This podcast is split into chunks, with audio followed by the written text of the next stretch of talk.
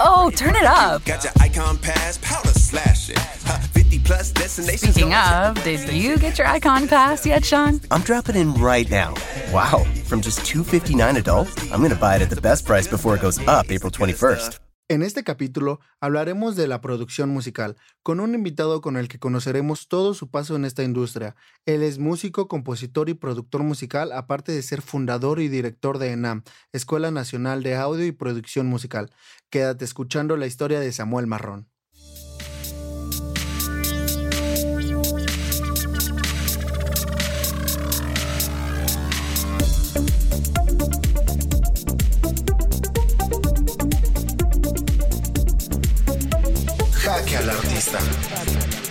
Un podcast en el que semana a semana conoceremos el detrás de la vida profesional de cada artista. El arte que poco conocemos pero que tanto disfrutamos.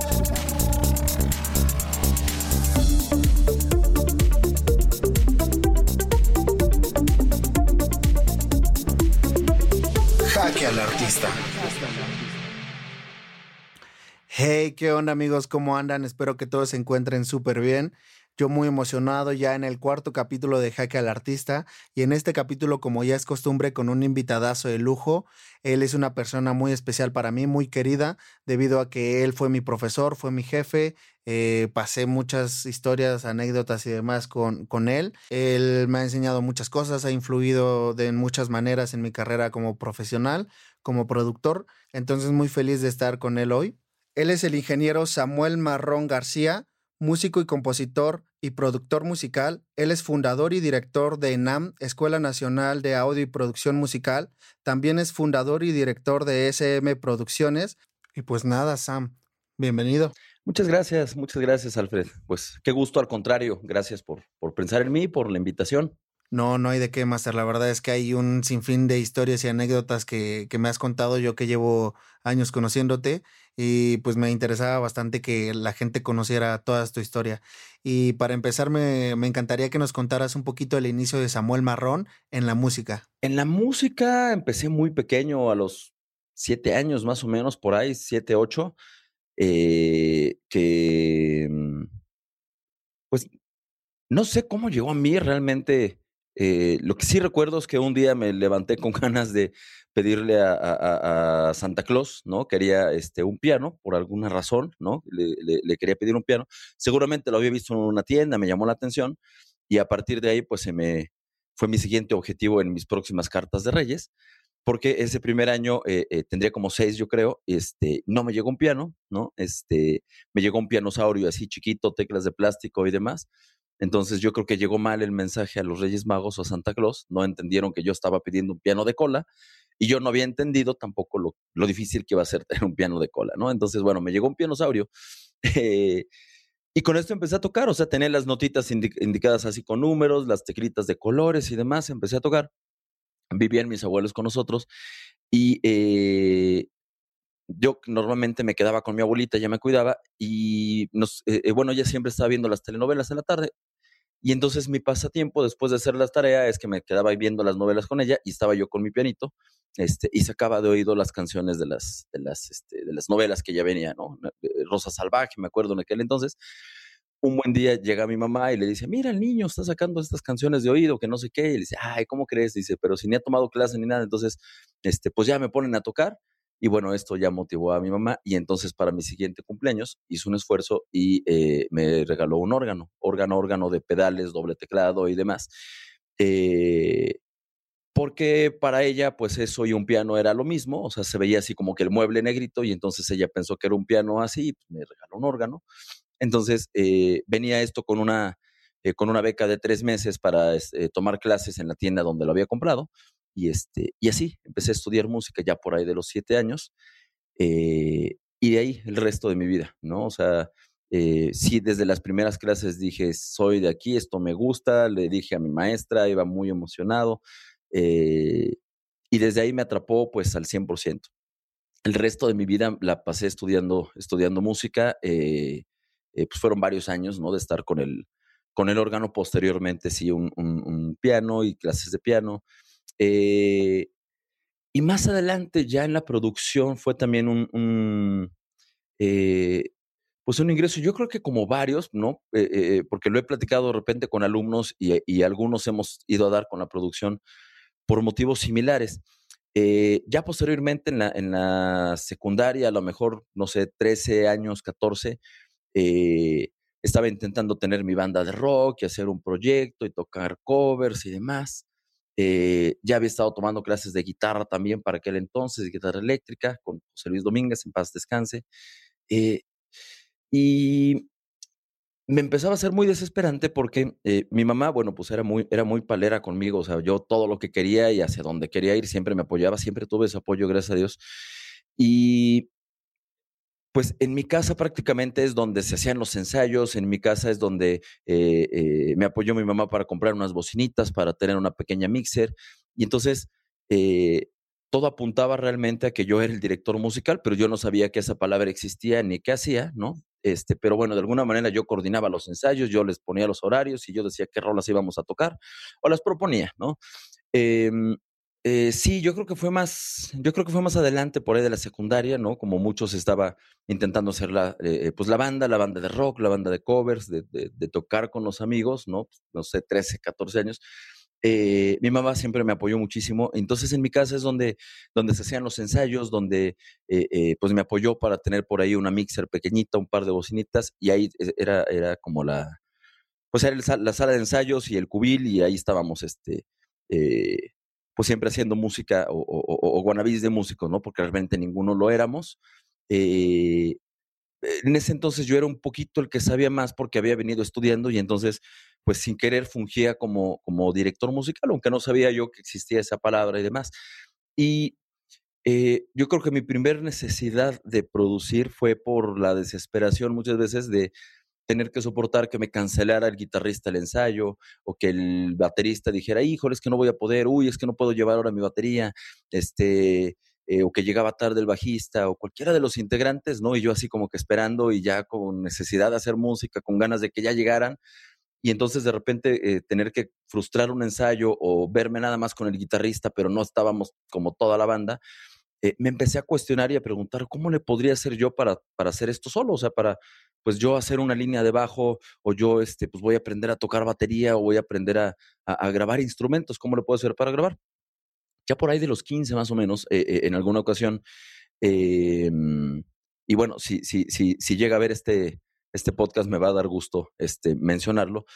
Eh, fui alguna vez a una de las tiendas del centro, por ahí Music Club, que todavía existe, bueno, en aquel entonces era Musical Express, y había una persona dando una masterclass, ¿no? Eh, eh, Luigi Lazareno, el maestro Luigi Lazareno, que eh, pues el cuate era, era, egresado de Berkeley, era productor musical de los, de los mejores en México. Yo en ese momento no lo sabía. Me, resonaba su nombre, me resonaba su nombre de estos festivales de, Valores Bacardí y compañía y de Siempre en Domingo y de ese tipo de lugares. Eh, porque pues, veía yo mucho Televisa con mis abuelos, ¿no? Y, porque es lo que había.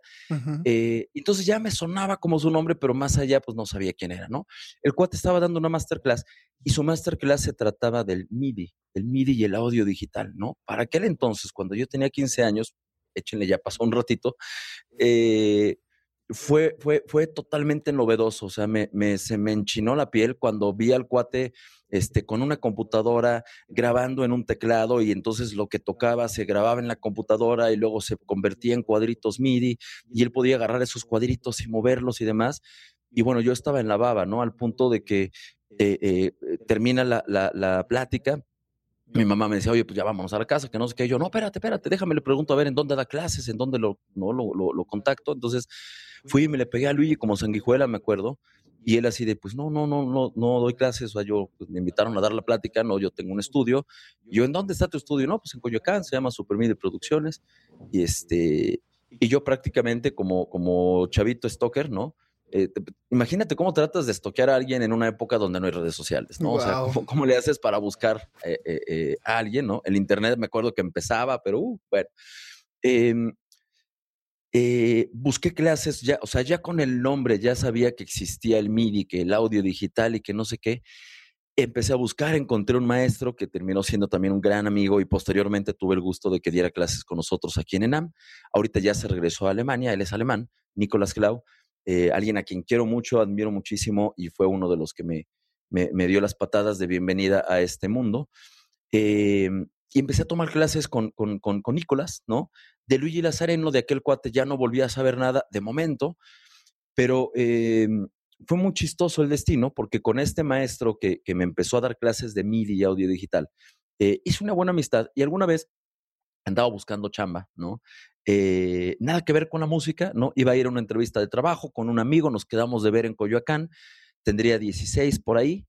Eh, y pues nosotros queríamos trabajar, ¿no? Entonces, este, según íbamos a una entrevista de trabajo, por supuesto no nos iban a contratar porque éramos menores de edad, pero nosotros íbamos muy, muy felices con nuestro traje, con nuestro currículum y demás.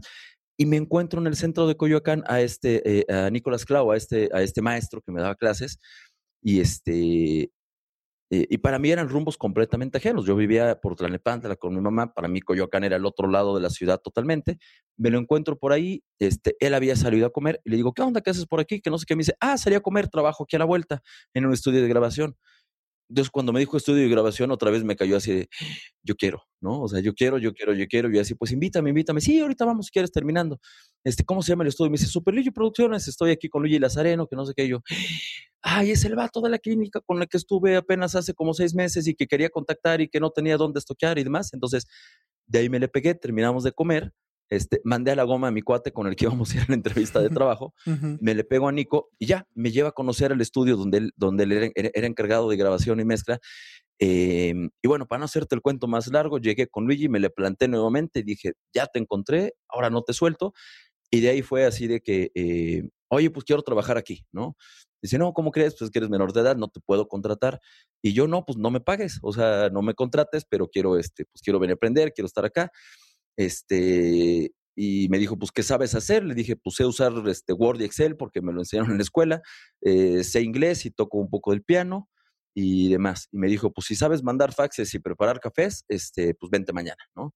Este, y así fue. Y entonces empecé a trabajar ahí eh, eh, con Luigi este, como secretaria. Entonces yo era la secretaria, yo preparaba los cafés, recibía los fax, efectivamente, y era el que corría por las pizzas cada que llegaban músicos a grabar fue muy padre porque en ese momento Luigi era, eh, eh, pues era el arreglista y director musical de, de, de Rocío Durcal, de César Costa, de, de, toda la perrada de gente de esa época, de, artistas grandes, ¿no?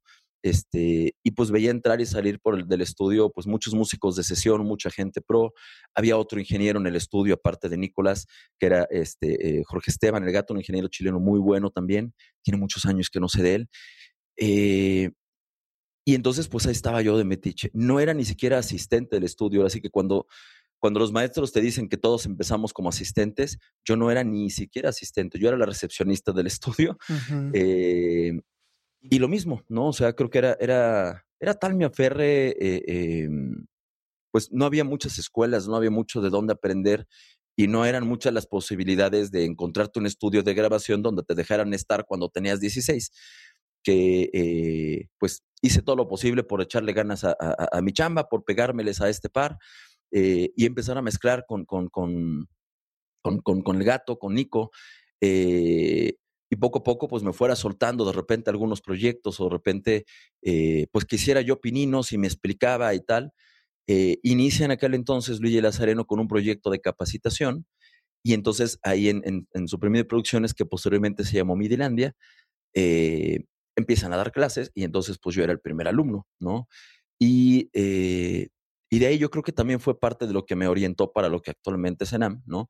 Porque nos encargábamos de comercializar, yo me encargaba de dar informes de los cursos, etcétera, etcétera, de estar recibiendo alumnos, de entrevistarlos y demás. Y ahí. Eh, inicia Luigi con un proyecto eh, ya como tal, como Midilandia, que fue la primera tienda especializada de, de, instrumentos o de equipos para grabación en México, ¿no? Eh, y eso fue también como, como, pues como muy importante para mí, porque me tocó conocer los equipos de primera mano. Lo que hacía Luigi era traer los equipos de Estados Unidos y entonces eh, eh, vendíamos equipos de grabación y de MIDI a estudios, a todos los estudios de grabación en México, ¿no? Eh, me tocó de ahí empezar a conocer muchos estudios. Posteriormente, eh, Luigi empieza a trabajar todo este proyecto con Hermes Music, que pues es el, de los principales importadores en, en, de instrumentos para todo Latinoamérica y Estados Unidos y tal. Eh, empieza a trabajar Luigi con, con Hermes Music ya como director de un departamento, parte de Hermes. Eh, eh, por aquel entonces Nico decide salir de la compañía y Nico iba a ser el gerente de la tienda. Entonces, al irse Nico, pues Luigi me volteó a ver, yo ya tendría como 18 años en aquel entonces, porque ya era legal, y me dice Luigi, pues te vas como gerente de la tienda, ¿no? O sea, entonces abrimos la primera tienda de Midilandia en el centro, curiosamente en las instalaciones donde yo había conocido a Luigi años antes, eh, dando una masterclass en Music Club. Eh, en ese lugar, en el sótano, abrimos una tienda Midilandia y fue la primera tienda Midilandia y a mí me mandó como gerente. A mí no me cayó el 20 que tenía 16, que tenía 15, que tenía 18. Yo siempre me, me no sé, psicológicamente o mentalmente me sentía como unos años más grande de lo que era. Este, y no me daba cuenta que estaba bien chavito. O sea, ya, ya con los años volteé para atrás y dije, no manches, a los 18 era gerente y mis empleados tenían este, 20 y pico, 30 y pico, ¿no? Pero bueno, ahí estuve muchos años. Después eh, em, eh, me jala Hermes, me, me, invita a estar como especialista de producto. Eh, vuelvo a jalar con con Luigi, las oficinas de Midilandia ya eran oficinas de Midilandia. Midilandia ya tenía distribuidores, ya tenía varias tiendas eh, y Hermes ya vendía equipos para grabación en, pues en todas las tiendas de, de, de Hermes o distribuidores de Hermes. Este, me voy para Hermes y eh, conmigo se crea un puesto que era especialista de producto, donde ya no tenía que vender, mi sueldo ya no dependía ni de comisiones y demás, sino me pagaban por saber, me pagaban por ser sabelo todo y por devorar, devorar manuales y por ser ñoño, ¿no? Y a mí que ni me gusta, este, realmente siempre fui muy ñoño, siempre fui muy de, de, de pues de tener manuales de equipos hasta en el baño, ¿no? Para tener siempre algo que estar leyendo y aprendiendo. Siempre me ha gustado mucho aprender. Entonces, pues para mí fue el puesto ideal. Eso fue algo de lo que cambió mi vida. Cuando me preguntan en dónde estudié y dónde aprendí producción, yo casi siempre les digo, pues en Hermes, ¿no? Y dices, ¿cómo? O sea, pero no es una escuela. Pero eh, tenía la gran ventaja, posteriormente éramos dos y luego éramos tres especialistas, con Ricardo Rea, con Mike Melgar, un gringo, eh, eh, porque nos eh, era más fácil para la compañía capacitarnos a, dos o tres especialistas que capacitar a tantos vendedores y tantas tiendas y demás. Y entonces nos tocó recibir capacitación de primera mano de, de, de Andy Cook para la parte de Pro Tools, ¿no? Con DigiDesign, de Celso Papadopoulos, tengo una certificación de Mackie por ahí, de gente de Tascam como Raúl del Busto, Alejandro Salazar, que era el director en aquel entonces de Tascam. Eh, es decir, eh, mis clases o mi capacitación fue como muy directa con las, con las marcas ¿no? Casi siempre tenía como al fabricante o al desarrollador explicándome por qué le había puesto esas perillas o esos componentes a una mezcladora Mackie, o cuando se lanzó la primera mezcladora digital, la Digital 8 Bus, que vendimos muchísimas cuando se lanzó el primer proyecto de la academia en TV Azteca. Y entonces, pues tuve como, como todo este acercamiento con el equipo siempre muy de mano. Eh, y tenía a la mano una juguetería inmensa para mí, ¿no? Que era toda la bodega de Hermes, ¿no? O sea, todas las marcas que distribuía Hermes. Yo como especialista pues no tenía nada más que, que, levantar el teléfono, llamar al almacén y pedir a un almacenista que me subiera un equipo al estudio de que era el showroom de Midilandia y, este, y me subía en el equipo y entonces yo podía abrir el equipo, conectarlo, sacar el manual y empezar a estudiarlo porque era mi trabajo. Entonces pues imagínate qué padre trabajo que tocara siempre estar estrenando equipos nuevos antes de que llegaran a las tiendas, aprenderlos a usar para que cuando llegaran a las tiendas pudiera asesorar a los vendedores, capacitar, dar pláticas, conferencias, presentaciones de producto wow. y así. Eh, ya de ahí, eh, pues estuve un rato más, eh, pasan los años, 22, 23 años, decido casarme, fui muy precoz, fallece mi mamá y en ese momento, eh, pues viene otro cambio fuerte en mi vida porque viene como la cosa de, de híjole, pues ahora sí que te quedas solo y pues te jalas o te pandeas, ¿no? Eh, ya se te acabó el apoyo, tanto el económico como el moral. Este, mis papás eran, eran divorciados de toda la vida, yo no, no, no tengo hermanos directos, y entonces pues era quedarme solo, ¿no? Eh, justamente poquito antes de que falleciera mi mamá, este, había decidido casarme y, y, y la par de que me casé, decido renunciar a Hermes. Tenía muy buen sueldo en ese entonces ya como especialista de producto. Mi, mi novia, ahora esposa, eh, eh, Adi, estaba como gerente de ventas también. Entonces ganábamos muy bien, se nos hacía muy fácil la vida y dijimos, pues vamos a iniciar con un negocio propio. Pusimos una tienda eh, eh Midilandia, distribuidora de, de, de, equipos para grabación, este, que se llamó Compu Audio y pues arrancamos a los 22 años con un negocio propio, wow. eh, ya sin jefes y ya sin más. Prácticamente pues nada más tuve un jefe en la vida que fue Luigi y ya, no, no, no, no, no tuve más. y no quería tampoco, o sea, yo siempre tuve claro que, que quería ser, pues quería ser dueño de mi vida, de mi tiempo, sí, ¿no? Eh, entonces, eh, todo ese tiempo siempre estuve haciendo música, siempre estuve eh, a la par con proyectos musicales, o sea, mientras este, pues parte de mi día estaba trabajando y estaba viendo equipos, mezcladoras digitales, Pro Tools y cosas de estas. por otro lado, tenía este, eh, pues una banda que se llamaba Fugata, tenía otra banda de covers, tenía, o sea, como diferentes proyectos. ¿Y ya llevabas ahí la, vida de productor? O sea, ¿ya te habías involucrado como tal en, eh, pues, la producción musical? De alguna manera sí, eh, con mis propios proyectos, o sea, desde los primeros grupos que tuve, que te digo que siempre yo como el, como el líder del proyecto o el, el pues vaya, donde, donde, donde nos juntábamos a ensayar y donde estaba el equipo y donde este, nos veíamos, ¿no? Eh, con esos proyectos, pues empezaba yo a hacer pininos o empezaba a grabar, eh, me metía a Cubase y según yo hacía música para películas. Obviamente las películas no existían porque no existían clientes, pero yo hacía música para, este, vaya, descargaba películas y luego las remusicalizaba y era mi forma de, aprendizaje y de estar este, haciendo cosas orquestales y demás. Em, y como te digo, paralelo a, esta parte de mi vida de, de, con Luigi, Nicolás, el estudio, Hermes y demás, que fue como toda mi formación tecnológica, ¿no? Eh, por otro lado, eh, siempre seguía a tomar clases de piano, seguía tomando clases eh, más adelante de composición, de arreglo con Pancho Sáenz. Panchito Sáenz fue mi mentor, uno de mis principales mentores, porque hay muchos, ¿no? Que, recuerdo con mucho cariño, este, incluida Sara Beristain, que ahora es nuestra coordinadora académica acá en ENAM. También me tocó tomar clases de piano con ella. Este, muchos, muchos maestros, ¿no? Eh, eh, eh, siempre he sido muy de estudiar, entonces puedo enumerar la cantidad de maestros y de cursos que he tomado en mi vida, es una cosa este, importante te puedo decir que a mis 43 nunca he estado un momento sin estudiar, ¿no? O sea, incluso ahorita, ¿no? Y termino la entrevista y, estoy en un curso que estoy tomando, porque nunca me puedo estar quieto, o sea, no puedo dejar de aprender, ¿no? Es como, como una de mis más grandes pasiones, junto con la música, es aprender, enseñar y mis hijos, ¿no? O sea, son como las cosas que me definen como gustos. Entonces, eh, de alguna manera indirecta sí estaba produciendo, empezaba a grabar como, como con los proyectos musicales que yo tenía, pero pero de esa forma era como productor de mis otros proyectos.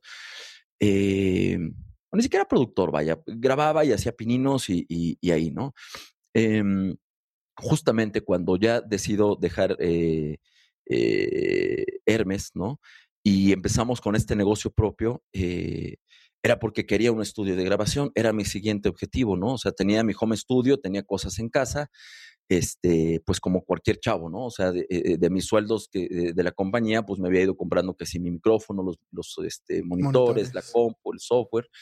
Eh, y entonces ya el siguiente paso era poner un estudio bonito, que pudiera ver a clientes, que pudiera ahora sí empezar a pues aplicar lo que ya había aprendido, hacer arreglos, hacer producciones. Em, y bueno, eh, por ahí, gracias al, negocio que iniciamos como tal de Compu Audio, me permite más adelante, eh, eh, empiezo con unos, con unos socios justamente, nos asociamos con, con Denise de Calaf, una gran compositora y cantante, tenía ella un estudio muy bonito aquí en la colonia Narvarte, y de alguna manera no lo estaba ocupando, no estaba haciendo nada. La conocí dándole clases de Pro Tools, fue, fue, fue un ratito mi alumna de Pro Tools.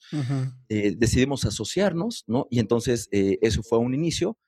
Eh, pusimos nosotros parte de equipo, invito a, a, un par de, de, amigos y empezamos ahí ya una, una primera sociedad que se llamó Audiosfera.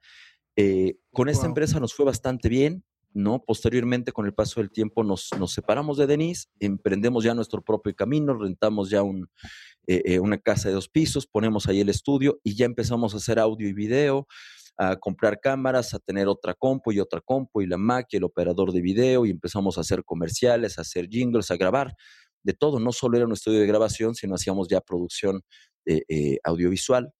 Eh, por necesidades de clientes empezamos a producir eventos también para, para, mm, pues, para marcas grandes como Diallo, como Coca-Cola, como diferentes cosas. Y, sin darme cuenta, en esos dos, tres años ya estábamos, pero, pero sin parar, o sea, prácticamente con trabajo, gracias a Dios, pues todos los días haciendo audio, haciendo video, haciendo de todo, este, por ahí. A la par de esto, estábamos iniciando en la parte en, Compu Audio, o sea, ya para este entonces yo estaba con las dos empresas. Por un lado estaba con estos socios, con la casa productora, eh, y estaba con, con, con, Adi, mi esposa, eh, eh, junto con otro socio ah, en la parte de Compu Audio, vendiendo equipos para grabación, iniciando con dos saloncitos de clases, dando cursos y demás. Entonces, este, muy trabajador, o sea, yo trabajaba todo el día y toda la noche, a veces eh, eh, durante el día con las clases, con la tienda y en las tardes y noches con grabaciones y en el estudio y con la productora. Y, de ahí, más adelante, eh, por errores que cometimos, truena la productora, nos, de ir muy bien, muy bien, muy bien, decidimos producir un evento propio, un evento nada que ver con la música, un evento de peleas tipo vale todo. Muy bueno, nos quedó padrísimo el, el, evento, Extreme Combat se llamó, este, pero nos, nos salieron cosas malas en la logística, perdimos muchísimo dinero al grado de perder la compañía, para no hacerte el cuento largo, ¿no? O sea, terminamos pagando proveedores y demás, así con computadoras y con cables y pues toma, llévate mi micrófono para que no te deba. Este, perdimos esa compañía, afortunadamente pues caí en blandito porque eh, pues tengo también de, eh, eh, en la otra mano alguien a quien siempre le, le, agradezco todo en la vida, que es mi pareja, mi esposa, y ella aguerrida se cayera o no se cayera la producción que estábamos, eh, eh, ahora sí que ella vio este, hundiéndose el barco, hundiéndose la casa productora, y ella pues aferrada al centro de capacitación, a la tienda, y era así de, pues vamos a darle, vamos a darle, teníamos vendedores, teníamos un par de empleados, este, y fue así de, pues, para adelante, ¿no? Entonces, cuando eh, se cae la, casa productora, que sí fue muy doloroso y económicamente fue un trancazo así devastador. Eh, afortunadamente caí en blandito gracias a mi esposa, que seguíamos con el otro negocio. Y entonces, pues ahí fue de a recuperarse y a ponerse a chambear con las clases, con las ventas, etcétera. Y ya, de ahí para acá pasaron otros diez y tantos años, 16, 17 años. Eh, este centro de capacitación con Audio eh, eh, se convirtió en DV Training. Eh, con el paso del tiempo decidimos dejar de vender, ¿no? De decidimos dejar esa área de negocio que me gustaba mucho, pero también era desgastante las garantías, que si te llega mal un producto, que si llegó, que si no llegó, que si ya se tardó, etcétera. Eh, le fui agarrando un gusto y me di cuenta. Oh, turn it up. Speaking of, did you get your icon pass yet, Sean? I'm dropping in right now. Wow, from just 259 adult, I'm going to buy it at the best price before it goes up April 21st. 92% of households that join Peloton early in the year are still active a year later. Yeah, if you like cycling to EDM. Not just EDM. Try cycling to Broadway hits, take a scenic hike in Iceland on our treadmill, or row to some 80s jams. Because I have so much free time. Whether you have 30 minutes or just five, Peloton can fit any schedule. 92% stick with it. So can you. Try Peloton tread, row, or bikes risk free with a 30 day home trial. New members only. Not available in remote locations. See additional terms at onepeloton.com slash home dash trial. Cuenta más bien de lo, de lo mucho que me gustaba enseñar y que disfrutaba más estar enseñando que estar lidiando con garantías y con pedidos y con embarques y con ese tipo de cosas de las ventas, decidimos dejar Compu Audio, nos quedamos nada más con la parte de capacitación, eh, rentamos un nuevo lugar, ya teníamos tres, cuatro salones de clases eh, y se llamó Divi Training.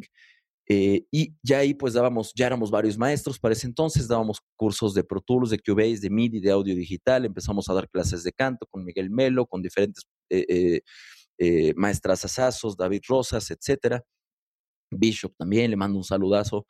Eh, desde aquel entonces ya estaba Billy Guevara con nosotros también, Pablo Portillo, maestros, algunos profes que ya conociste, ¿no? Que llevan muchos años con nosotros.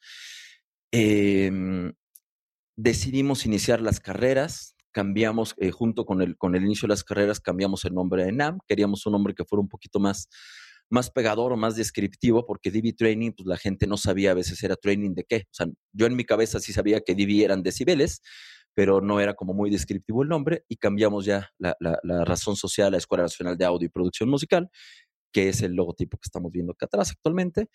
Eh, y ya con las carreras de, pues por primera vez, a tener un plan de estudios donde eh, pues pudiéramos orientar a los alumnos qué necesitabas aprender, qué maestros necesitamos tener. Y me acuerdo que ahí nuevamente la culpable fue mi marida, fue Adi, porque eh, aunque fue un poco la idea de los dos, ella fue la que me dijo, sí se puede, sí podemos, podemos dar una carrera, podemos dar clases así asado y tal. Y me acuerdo que su pregunta fue, ¿cuál hubiera sido la carrera que a ti te hubiera gustado aprender? O sea, si hubieras tenido la universidad perfecta para ser el productor musical que querías ser, ¿quiénes hubieran sido tus maestros y cuáles hubieran sido las materias? Me hizo esa pregunta y me dejó así como resonando y me dijo, pues escríbelo, ¿no? Y, y vemos qué pasa. Entonces, me acuerdo que literal abrí una computadora, me abrí Excel y empecé a aventar ideas, ¿no? De materias que según yo en mi cabecita decía, ah, pues yo creo que un productor debería de llevar piano, debería de llevar audio, debería de llevar MIDI, debería de llevar tal. Cuando menos me di cuenta, este, eh, eh, varios días y noches después, había un, este, pues un plan de estudios o había una idea. Lo siguiente fue empezar a buscar, bueno, pues quién puede dar esta materia, quién tal. Empecé a ver entre amigos, clientes, gente, compañeros de clases, gente que, con la que me había rodado de música en los años anteriores y los empiezo a invitar a, este nuevo proyecto. Y pues ya, para no hacerte el cuento largo, pues actualmente en ENAM pues ya somos más de 22 maestros, somos más de 30 personas que pues que, que, tenemos también eh, eh, pues el gusto de, de, pues de ser amigos y de ser colaboradores, este, ahorita con todo y pandemia y demás, pero pues que seguimos pues dando clases eh, de que amanece, que anochece y pues lo, lo que es actualmente ENAM y lo que, lo que ya conociste, ¿no? Surgió como, como así. Un poquito breve mi respuesta, ¿verdad? no, no, no, para nada, Master. La verdad es que eh, quedé bien entretenido en la historia y ya ni quería interrumpir, la verdad. Pero pues sí, o sea, complementando toda la historia, la verdad es que hasta cierto punto también me cierto parte de, la historia Muchísimo, porque yo que estuve en ENAM, fui estudiante, fui becario, estuve trabajando ahí, me quedaba muchas horas en la escuela, este, ya regresaba tarde a casa. Pues la verdad es que me identifico bastante y el conocer la historia, conocer cómo se fundó la escuela, pues me hace sentir pues parte de, ¿no? La verdad y hasta cierto punto también me da orgullo porque eh, creo yo o, digo que si tú y Adi no se hubieran aferrado como a seguir sus sueños, a seguir eh, preparándose, a, a fundar ENAM, eh, muchos de los que hemos estado, de los que están, pues no seríamos lo que hoy en día somos, ¿no? Productores musicales, eh, productores de música y audio cinematográfico, productores y cantantes, eh, un sinfín de, talento que ha sacado NAM. Entonces, pues muy orgulloso de, de conocer la historia, de saber eh, cómo fue creciendo, cómo, cómo se construyó NAM. Entonces, eh, qué padre, Sam. La verdad es que me alegra bastante y me encanta que dieras a conocer la historia. Y pues bueno, así como lo viviste tú, de que eh, en ese entonces no era como tan conocida la producción musical, no, no tenías mucho conocimiento, no había como muchos recursos para estudiarla y demás. Ese es de los propósitos principales de Jaque al Artista, conocer todas las áreas del arte, que la gente esté informada, que sepa que hoy en día podemos vivir de lo que amamos, podemos vivir del arte, podemos vivir haciendo lo que queremos, eh, conociendo las, todas estas áreas como el diseño de criaturas que vimos, eh, la música experimental, los cantantes, los productores musicales, eh, pintores, escultores, un sinfín de áreas que ya iremos desmenuzando a lo largo de todos estos capítulos, pero me encantaría que nos platicaras un poquito de la producción musical. ¿Qué es? ¿Qué, qué es la producción musical? Eh, pues digo, dicho, dicho muy con mis propias palabras o de, o de, forma sencilla, es el creador de un producto musical, ¿no? Es productor musical, o sea, es el, es el, el, creador, diseñador o fabricador de un producto musical, ¿no? Eh, y ese producto musical obviamente debe de tener características en el sentido de que pueda ser vendible, difundible, comercializable, etcétera, etcétera. Lo que se nos pide o lo que se nos encarga a los productores musicales es eh, partir de una idea y terminar de concretarla. Muchas veces esta idea puede venir de una disquera, puede ven, eh, y la disquera ser tu cliente y decirte, oye Alfredo, necesito eh, un disco de mariachi eh, hecho con mujeres porque no hay ahorita nada en el mercado y yo disquera quiero este, lanzar algo como este producto. Entonces, cotízame cuánto me sale, qué necesitas, esto, el otro y tal, ¿no? O a veces tu cliente puede ser un cantante directamente o puede ser un compositor que tiene canciones, que tiene maquetas y que necesita esas canciones, convertirlas en un producto y entonces el productor pues se encarga de, de, completar o de crear todo este producto desde, pues desde abajo hasta que terminas poniéndolo en una cajita, en un monito para ponerlo en el aparador y lanzarlo, ¿no? Eh, creo que eso es como lo que, lo que, lo que creo que hace un productor y y también, bueno, pues hay como dos tipos de producto musical. Hay productores musicales eh, y, y, tengo muchos, muchos amigos que están como en esa onda, ¿no? Que son productores de sus propios proyectos, ¿no? O sea, que como productor musical crean su producto, ellos se lanzan como artistas, ellos cantan, ellos componen, ellos tocan esto, el otro, tal, ¿no? Y habemos otros productores musicales, como en mi caso, que eh, estamos más para trabajar con clientes, compositores, cantantes, eh, eh, disqueras, directores de cine, etcétera, ¿no? De repente me, me, me, han preguntado varios alumnos, oye, ¿tú qué has grabado, qué has compuesto, qué haces y demás? Digo, sí compongo y compongo cosas para clientes, hago arreglos, hago música para cine, eh, no es como que me vayas a ver a mí cantando y sacando un disco o que me vayas a ver este, eh, lanzando videos en YouTube donde yo salga tocando, porque no, no, no soy yo el artista este, eh, en, en, mi estilo de producción, vaya, o sea, no, no, no suelo producir para mí, pero me encanta justamente el, el, pues recibir una rola de cuatro acordes y en guitarra y medio cantada y, este, y ver cómo se convierte esto en un trabajo terminado, es como como muy, muy apasionante, muy divertido, ¿no? Eh, y de lo que comentabas también hace rato, ¿no? El, el eh, justamente, ¿no? Con la conciencia de que se puede vivir de esto, eh, realmente habemos millones de personas, millones de familias que, vivimos del arte, que vivimos de la producción, eh, y más bien a veces o, o, la sociedad no, no, lo ve o justamente faltan entrevistas de este tipo, ¿no? O sea, que me, me, parece y me dio muchísimo gusto cuando me platicaste de la idea de este podcast. Te dije, claro, o sea, claro que hay que hacerlo, claro que hace falta eh, eh, con cualquier tipo de artista porque eh, no, es, no es que ahora se pueda vivir o que ahora haya gente que vivamos del arte, es siempre lo ha habido, o sea, siempre ha habido artistas, siempre ha habido eh, pintores, siempre ha habido músicos, siempre ha habido este, productores eh, con diferentes tecnologías. Entonces, no es, no es ni una carrera nueva ni algo nuevo que se pueda vivir de esto. Siempre ha habido gente que vive de esto, solamente que muchas veces estamos tras bambalinas, ¿no? Porque cuando claro. la gente te enseña eh, qué profesiones existen, cuando estás en la secundaria o en la prepa, clase de orientación vocacional, pues sí te dicen que hay médicos, que hay abogados, que puedes vivir de tal, tal, tal, tal, tal, tal.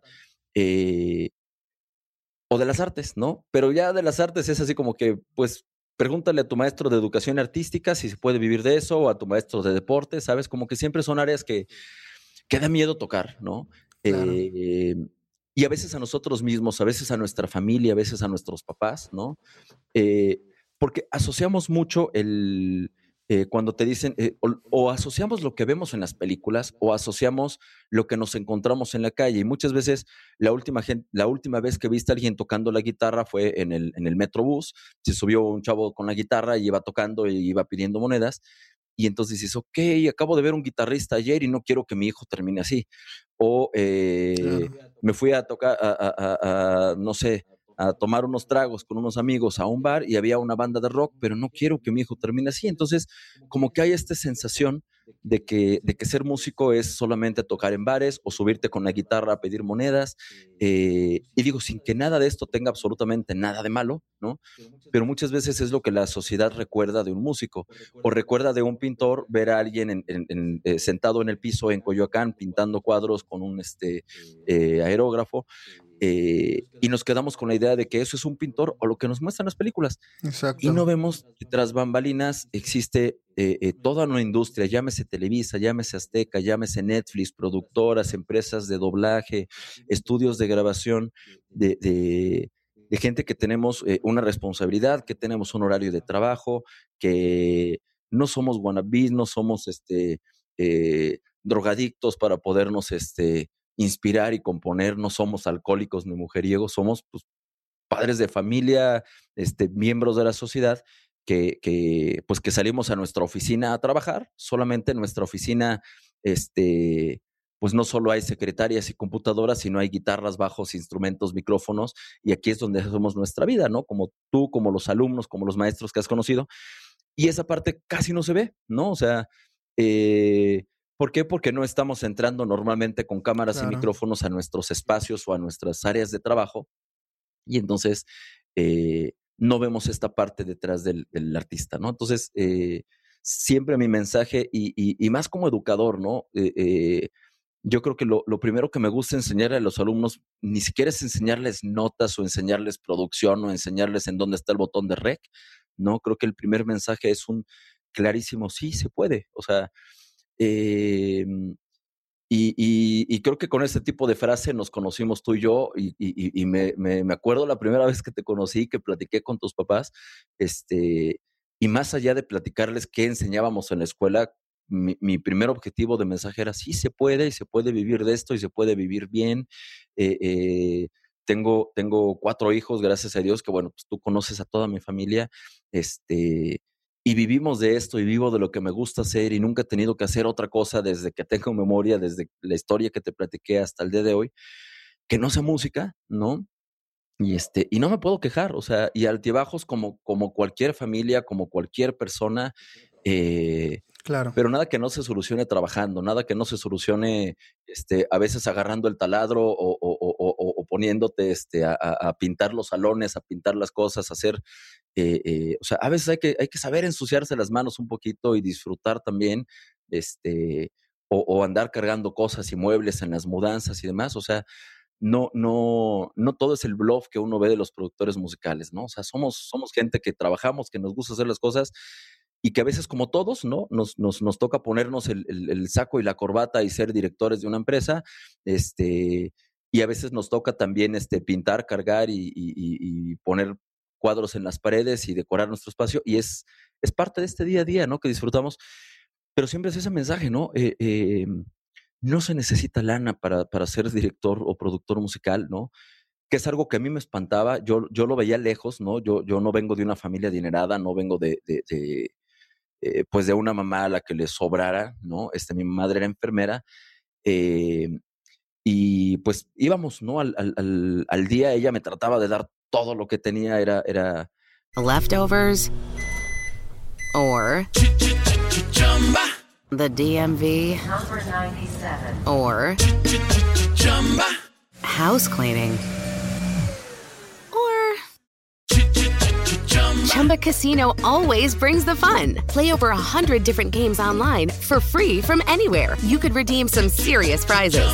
Chumba. ChumbaCasino.com. Live the Chumba life. No purchase necessary. Void were prohibited by law. T plus terms and conditions apply. See website for details. Era para mí de alguna manera, este, pero tampoco es que le sobrara. Y entonces, pues para mí siempre era como como difícil, lo veía inalcanzable cuando pasaba por las tiendas, preguntaba por unos monitores y me decía, no, pues que 20 mil, 30 mil, 40 mil, y era así de, Gracias.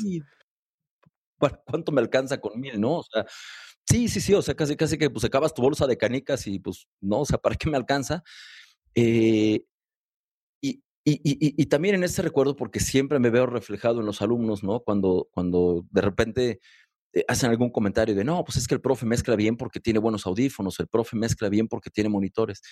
siempre les digo, no, es al revés. O sea, tiene monitores porque mezcla bien. Se pudo comprar unos audífonos porque trabaja bien y porque mezcla bien. Eh, yo me acuerdo que la primer peli que hice, que pude trabajar en una película y, cobrarla bien y que yo estaba sorprendido cuando me cayó el depósito en la cuenta y dije, ¿qué hacen más de 100 mil pesos en mi cuenta? O sea, ¿de, ¿de, dónde salió? ¿Por qué estoy cobrando esto? ¿No? O sea, ¿en qué, momento? O sea, yo me sorprendí eh, eh, eh, en esta primera ocasión porque yo estaba, em, vaya, mezclando la mesa de comedor de mi mamá con un par de monitores em, M Audio BX5 de 5 pulgadas, una PC Pentium 4 con un Cubase de dudosa procedencia, y ese era mi equipo para hacer la peli. O sea, eh, pero de alguna manera yo me la creía, yo me, me ahora sí que me salía a vender con, el, con el director, no voy a decir nombres para no quemarme, pero me salía a vender con el director, el director le gustó mi trabajo, le gustó mi música y dijo, va, pues hazme, ¿no? Este, hazme la chamba, cuánto, te, cuánto me sale, investigando yo por donde podía, cuánto podía cobrar por la peli, no tenía ni idea cuánto cobrar. Cuando algún par de amigos y maestros me dijeron, pues más o menos puedes pedir tanto, yo te cae y dije, pues a ver, lo voy a pedir, me van a mandar al carro, me van a decir que no. Y cuando dijo, va, ok, me parece bien, este, pues te deposito la mitad para que ya te arranques y a darle, ¿no? Y entonces cuando me cayó la mitad, este, me acuerdo mucho de la sorpresa y por otro lado, pues me acuerdo haber corrido a las tiendas del centro como, como perro en carnicería. A este, me, me, sí, sí, sí, me quemé la, me quemé la lana en una sola tarde, ¿no? Así de comprándome todo lo que había soñado comprarme con ese menú pago. Sí, dame uno de esos, dame dos de estos, un par de bases, dame dos micrófonos, dame tal. Y al día siguiente tenía estudio, ¿no? O sea, estaba ahí toda la noche conectando, instalando y demás.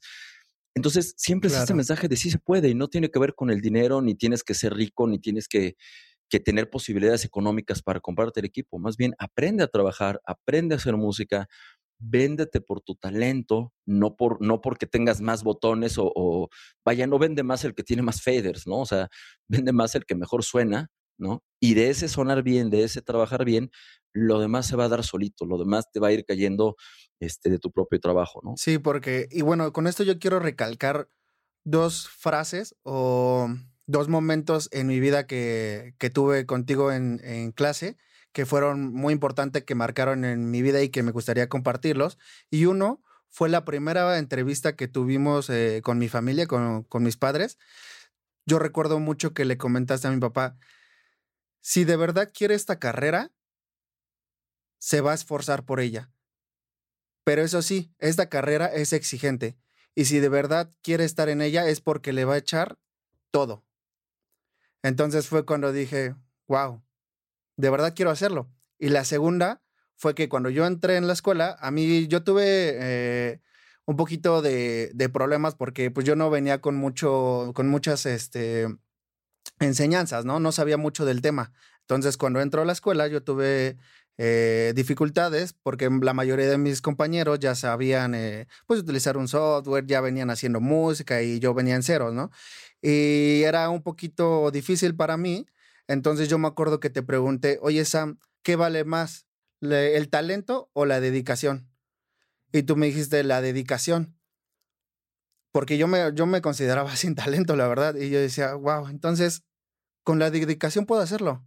Entonces fue que pues le empiezo a atorar, le empiezo a atorar. Si yo de verdad me gusta esto, es porque voy a poner el, el todo mi esfuerzo en esto y porque sí se puede vivir de esto. Y se puede vivir bien, se puede vivir, aparte de dejando de lado un poquito este, el dinero y demás, estás haciendo lo que te gusta y e- estás apasionado en lo que te gusta. Entonces, eh, en este mundo de la música hay infinidad de áreas. Está el diseño, diseño sonoro, está el compositor musical, el compositor musical para películas, el ingeniero de audio, el de sonido directo, arreglistas, está una infinidad de áreas que vamos a tener invitados con los que iremos eh, desmenuzando todas estas áreas de, de todos estos artistas para ir conociendo y pues nada, Sam, la verdad es que muy contento que hayas aceptado la invitación de haber estado contigo, de habernos platicado tu historia, de saber tu inicio, de que nos platicaras de la producción musical. Entonces, que tengamos entendido que hoy en día en, este, en esta área musical podemos hacer y hacer lo que queramos, podemos explotarlo de una y mil maneras. Vaya que sí, vaya que sí. Yo, yo eh, siempre les suelo decir a los papás cuando están angustiados así de, oye, si hay mercado laboral en esto, digo, señor, todo lo que suene, señora, todo lo que suena es mercado laboral. O sea, platíqueme todo lo que va escuchando, ¿no? Y todo eso es mercado laboral para los que nos dedicamos a la música o al sonido. O sea, escuchamos sonido, como bien dices, en el radio, en la tele, en películas, en series, en cualquier cantidad de canales, en pues, muchos, muchas de las áreas que mencionas. eh, y entonces es eso, o sea, es, es, conocer este campo laboral, estar preparados, ¿no? Yo creo que eh, sí me acuerdo cuando me preguntaste eso, ¿no? De que si, si era el talento o- o- o si siendo machetero la podías liberar. Y yo mil veces te dije, es eso, o sea, es ser machetero. Yo he visto mucha gente talentosa, floja, ¿no? O sea, talentosa que no trabaja, talentosa que llega tarde, talentosa que se quedó dormida el, el- el día que iba a tener la oportunidad de su vida, ¿no? Y he visto gente trabajadora que siempre está a las vivas, que siempre está despierto para agarrar las oportunidades y está preparado, ¿no? Porque tampoco es cuestión de suerte. A veces hay gente que dice, ah, es que fulanito de tal tuvo suerte porque trabajó con tal artista o porque conoció al manager de fulano y de ahí lo jalaron y tuvo suerte. No, o sea, yo creo que la suerte simplemente es estar preparado y tener el conocimiento Si para no hubiera afrontar. estado preparado como para esa oportunidad o esa ocasión, créeme que no hubiera pasado nada. se le va, lo batean y hasta se quema, ¿no? Entonces, eh, pues nada, me da muchísimo, muchísimo gusto que me, que, me, que me hayas invitado, que hayas pensado en mí. Este, me da mucho gusto que estés haciendo este podcast también, que abras este espacio, eh, porque eh, creo que efectivamente, o sea, vocacionalmente, eh, pues lo que ya comentamos, ¿no? Nos da, nos da miedito dedicarnos a esto, a nosotros, a nuestras familias, a la gente que nos rodea.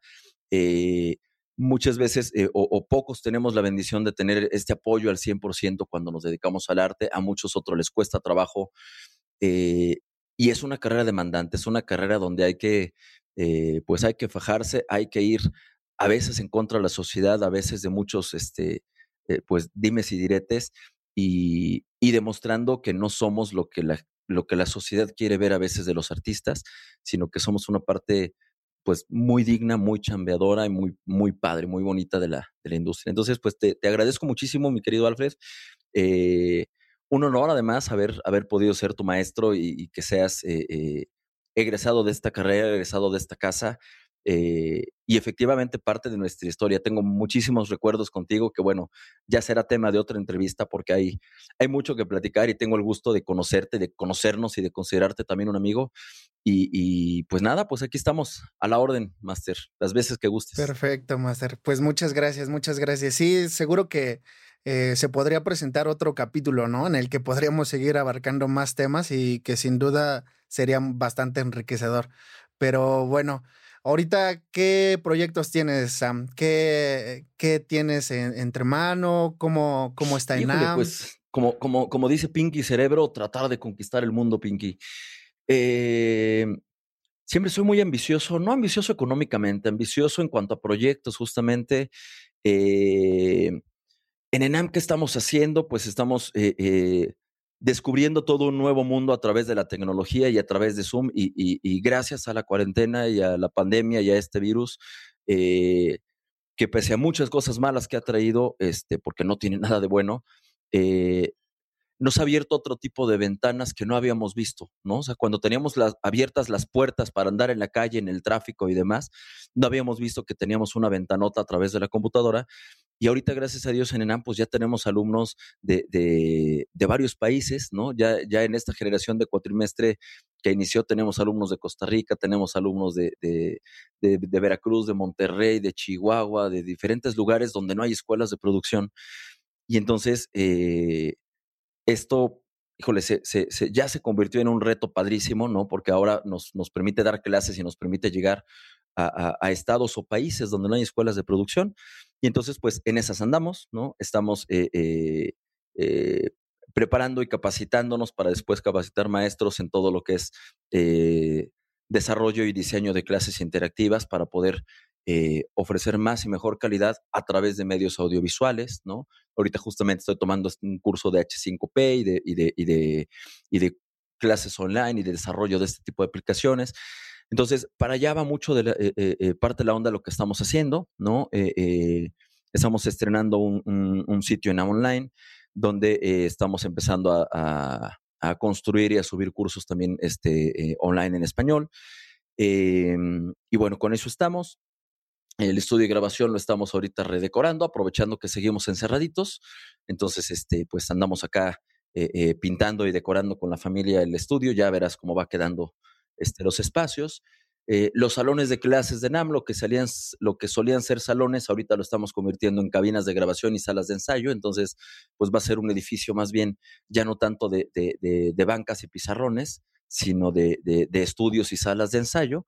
Y el resto de las clases se seguirán eh, eh, pues dando videopresenciales para poder seguir atendiendo a gente de cualquier lugar de la República y no tengan que venir hasta el DF con nosotros. Pues un poco con esto, o sea, con estos, con estos proyectos, este, andamos. Vientos, perfecto, Master. Y bueno, Así pues es. antes de cerrar el capítulo, vámonos con esta nueva sección que estrenamos en el capítulo pasado con Jania Corey, en el que va a ser el jaque al artista. Eh, en esta ocasión vamos a hacer un A o B. Yo te voy a ir lanzando miedo. preguntas y tú me vas a tener que responder lo más rápido posible. Soy bien malo para lo rápido, como podrán haber visto los que están viendo este podcast, se me da mucho el choro, pero si me pides contestar algo rápido no sé qué voy a hacer. Pero bueno, dale, a ver qué es. A ver, ahí va, vamos a ver qué sale. Venga, ¿Productor o compositor? productor, ¿Mezcla o masterización? mezcla. ¿Enseñar o aprender? Ay, las dos. Eh, creo que aprender. Aprender. ¿Bajo o piano? Mm. Ahorita el bajo. ¿Enam o TV Training? Enam.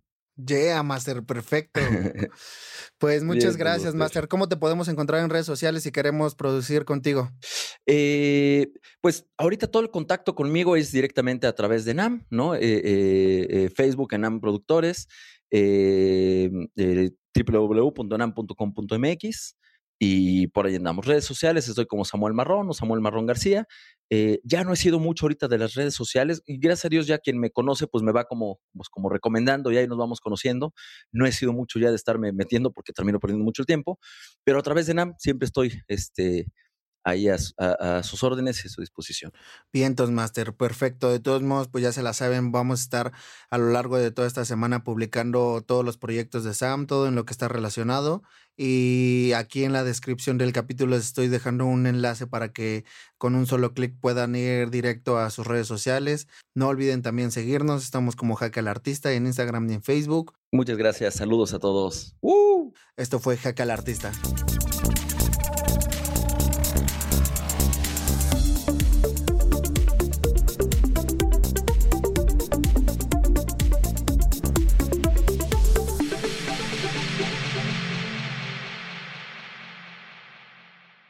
Leftovers, or the DMV, or house cleaning, Chumba Casino always brings the fun. Play over a hundred different games online for free from anywhere. You could redeem some serious prizes. Chumba. ChumbaCasino.com. Live the Chumba life. No purchase necessary. Void where prohibited by law. T plus terms and conditions apply. See website for details.